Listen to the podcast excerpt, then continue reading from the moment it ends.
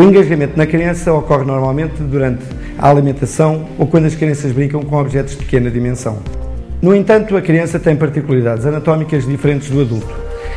Cabeça mais volumosa que o resto do tronco, pescoço mais curto e a língua mais volumosa. Por este motivo, as manobras devem ser efetuadas com mais suavidade.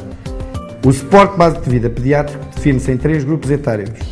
O neonato, primeiras horas de vida. O lactente, até um ano de idade. E a criança, de um ano até à puberdade. Seguro o lactente